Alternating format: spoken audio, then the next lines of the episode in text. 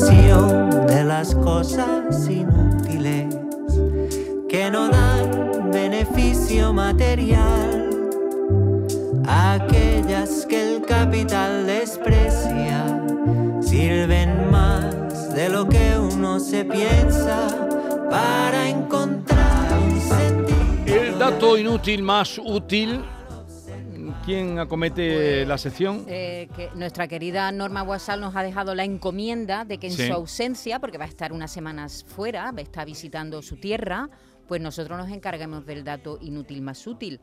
Y hoy vamos a hablar del plátano, que yo no sé si lo sabéis, el plátano es el cuarto producto agrícola más consumido a nivel mundial, solo por detrás del trigo, el maíz y el arroz. Su consumo va increciendo y alcanza ya los 100 billones de plátanos al año en todo el mundo. El plátano es sensacional, tan sano y fácil de... ¿Desde cuándo comemos plátano en España? Pues hace más de 500 años. En el siglo XV se llevaron las primeras plataneras a dónde? A las Islas Canarias que procedían del sudeste asiático. En 1526 la planta, el plátano, ya estaba aclimatada y asentada en las islas.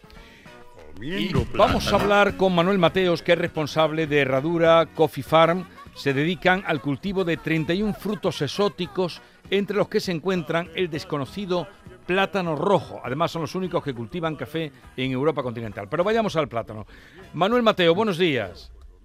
Muy buenos días, ¿qué tal? A ver, ¿qué es eso del plátano rojo? Bien, pues el plátano rojo es un cultivo alternativo eh, que se desarrolla muy bien en nuestra zona, en la costa tropical de Andalucía y bueno, tiene unas peculiaridades porque es más pequeñito, tarda un poquito más en crecer, pero tiene un sabor muy distinto, es más cremoso, más dulce y puede tener alguna que otra traza a, fruto rojo. Eh, se dice que en el mundo hay casi mil variedades de plátanos. Solo en Sri Lanka hay unas 29 variedades. ¿Todos, estos, eh, ¿Todos esos plátanos son aptos para el consumo, Manuel? Eh, sí, sí, todos los plátanos son prácticamente comestibles. Pasa que unos son más agradables que otros porque hay, algunos de ellos tienen un pequeño huesecillo y otros son más para freír porque en el momento en el que los fríes pues desarrollan su sabor. Pero en general casi todos los plátanos son comestibles. Oye, ¿es verdad que por culpa de un hongo que ha aparecido los plátanos podrían desaparecer? Cuando me escuché esa noticia me llevé las manos a la cabeza, Manuel. Que allá no me hables, no me hables, que estoy, estoy asustado. Eh, bueno, al parecer en los años 50-60 eh, hubo un problema similar en la zona de Latinoamérica y como las plantaciones son o eran muy extensivas, pues eh, se cargó una variedad que se llama Gran Michel, que era mucho más rica y, mucho más grande. Era el estándar en esa época del plátano. Y, es verdad que esa variedad de la que estás hablando, de esa variedad salió el sabor a el sugos de plátano? al parecer, al parecer cuando se desarrollaron toda la, industria de, siropes y de sabores así un poquito más artificiales, tomaron como referente exactamente el Gran Michel. Y entonces una de las reminiscencias que quedan es exactamente el caramelillo de sugo o los siropes de estos que se usan para, para las tortitas, los crepes y entonces pues aún nos queda un vestigio. Pero esa variedad entonces ha desaparecido, el Gran Michel, ya no existe. Hasta, hasta donde yo sé, el hongo acabó con él. No sé si quedará algún reservorio en un jardín botánico o en alguna isla del Pacífico. Desconozco en este momento si existe o no. Y, ese hongo que hablan de Panamá em, es posible que pues, provoque la, la, la, desaparición del plátano, que esto tiene una tragedia similar a la de, la extinción de los dinosaurios, porque claro, dinosaurios no comemos, pero plátanos sí. Imagínate, imagínate la cantidad de personas que, viven de eso y que disfrutamos del plátano. Pues sí, al parecer eh, este hongo al, eh, se desarrolla y como las, las plataneras se, se, multiplican asexualmente, es decir, que no coge un hueso como el aguacate y lo siembra, sino que se coge un hijo que le sale por la raíz y se planta, entonces son genéticamente iguales. En el momento que ataca una, se carga a todas las que tenga. Y, otra cosa, eh, que, que, yo no sé si es verdad o no, ¿es verdad que la platanera da solo plátano una vez en su vida, que luego hay que cortarla? Exactamente. Eh, la platanera, en el momento en el que ya está en su, en su apogeo, en su esplendor y alguno de los frutos empieza a cambiar a amarillo, se corta lo que es la piña y la platanera también a ras de suelo, para que tengamos, eh, siempre solemos tener tres, uno que le decimos el abuelo, el, padre y el hijo. El abuelo en este caso sería el que arrancamos porque ya ha cumplido con, con la producción de plátano. Oye, Manuel, todos sabemos que el plátano es fuente natural de magnesio, de potasio, que aporta fibra y antioxidante, pero yo he escuchado que es bueno para la resaca, que me gustaría que me lo aclararas, y si también consumir plátano puede influir en nuestro estado de ánimo. ¿Por qué me miras a mí por la resaca? eh? pues sí, eh, yo ah, te puedo decir de primera mano que me sienta estupendamente, porque al parecer genera una especie de película protectora, igual que la pitaya, y eh, calma un poco lo que son los ácidos de- del estómago, con lo cual eh, te, te- te tranquiliza. Sí. Pero eh, la producción de plátanos en el país, en España, es muy pequeña, ¿no? Tú haces el plátano rojo porque estás en esas variedades un poco exóticas, pero hay producción aquí de venta en España importante. Además de Eh, Canarias, sí, ¿quieres bueno, No, decir? digo, claro, digo, Sí. Claro, nunca olvidemos, nunca olvidemos a los canarios. que- no, eso lo tienen todo. La principal, la principal producción exactamente se, se localiza en la isla Afortunadas, pero sí que en nuestra zona de la costa tropical tenemos la fortuna de, de poder cultivar pues distintas variedades de subtropicales y en especial la- el plátano. ¿Qué pasa?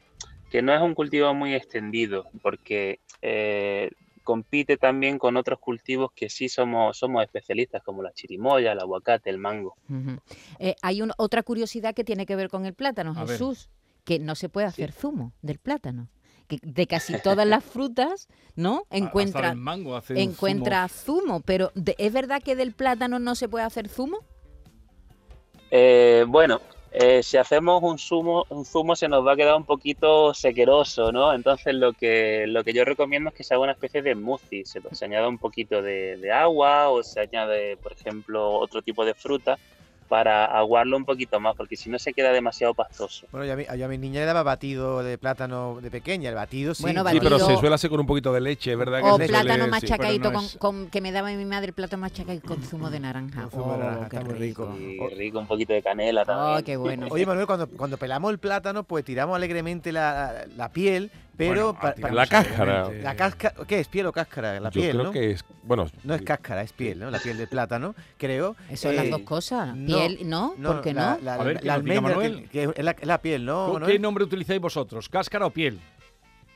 Yo me inclino por la piel, ¿no? Siempre tiene una connotación más cariñosa, ¿no? Pues, ¿Tiene propiedades la piel del plátano para aliviar algún problema de hinchazón, de dolor eh, en las personas? Sí, al parecer, al parecer, si te frotas un poquito con la con la piel de- del plátano, La te parte, alivia, la parte alguna- interna, ¿no? La parte interna. Exacto, sí, sí, sí, perdón, no lo he especificado. La parte interna te alivia las heridas o incluso las quemaduras. Es una especie como, como aloe, aloe platanero. Aloe platanero. Vale, vale. Además, de, de- de- de, eh, entre otras propiedades, también eh, la, la piel o cáscara de plátano ha contribuido mucho al mundo del humor por las Hombre. famosas caídas y ¿no?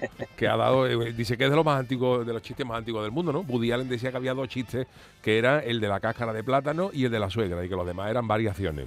O tartazo en la Eh, cara. Bueno, sí, el tartazo Sí. es un poco... Acuérdate, acuérdate de esa escena maravillosa del gran dictador cuando se baja con- y le pega la que se ha escurrido Sí, sí, sí. oh, sí. con la banana. Oye, Manuel, por último, como has hablado del plátano rojo, que es una especialidad de la que cultiváis ahí en la herradura, eh, ¿a qué sabe el plátano rojo? Porque no sabe al plátano normal, ¿no? ¿A qué, recuerda, a qué fruta nos recuerda? Pues a mí me recuerda un poquito a, a la frambuesa. A ver, no es que digas es un sabor súper dominante de la frambuesa, pero sí que tiene, tiene connotaciones, tiene trazas. Eh, es muy similar al plátano normal de Canarias que conocemos, pero tiene algo, tiene un punto ahí que dice, esto sabe distinto. ¿Y dónde lo Yo os vendéis? animo a probarlo. Yo nunca lo he visto en un, en un súper. mm, El plátano Eh, imagino que imagino que porque no hay gran producción, pero bueno, yo si, si quieres me, me comprometo a enviarte una cajita cuando los tenga preparados y te los envío los para que los vemos. disfrutéis. ¿Qué, qué tamaño estudio. tienen? Son más pequeñitos, Más son un- un poquito más pequeño, digamos que 2 o 3 centímetros más pequeño y también tardan un poco más en, madurar, tardan casi un año. Por cierto que si nos escucha algún ecuatoriano, el plátano rojo se consume mucho en Ecuador y allí le llaman orito. Orito. Manuel Mateo, responsable de Herradura Coffee Farm, gracias por estar con nosotros y apuntarse a estas cosas que mis compañeros traen aquí cada día. El dato inútil más útil, ya ven ustedes, de utilidad, que es todo lo que nos ha contado. Un abrazo y gracias por atendernos. Muchísimas gracias por la invitación. Adiós. Un abrazo.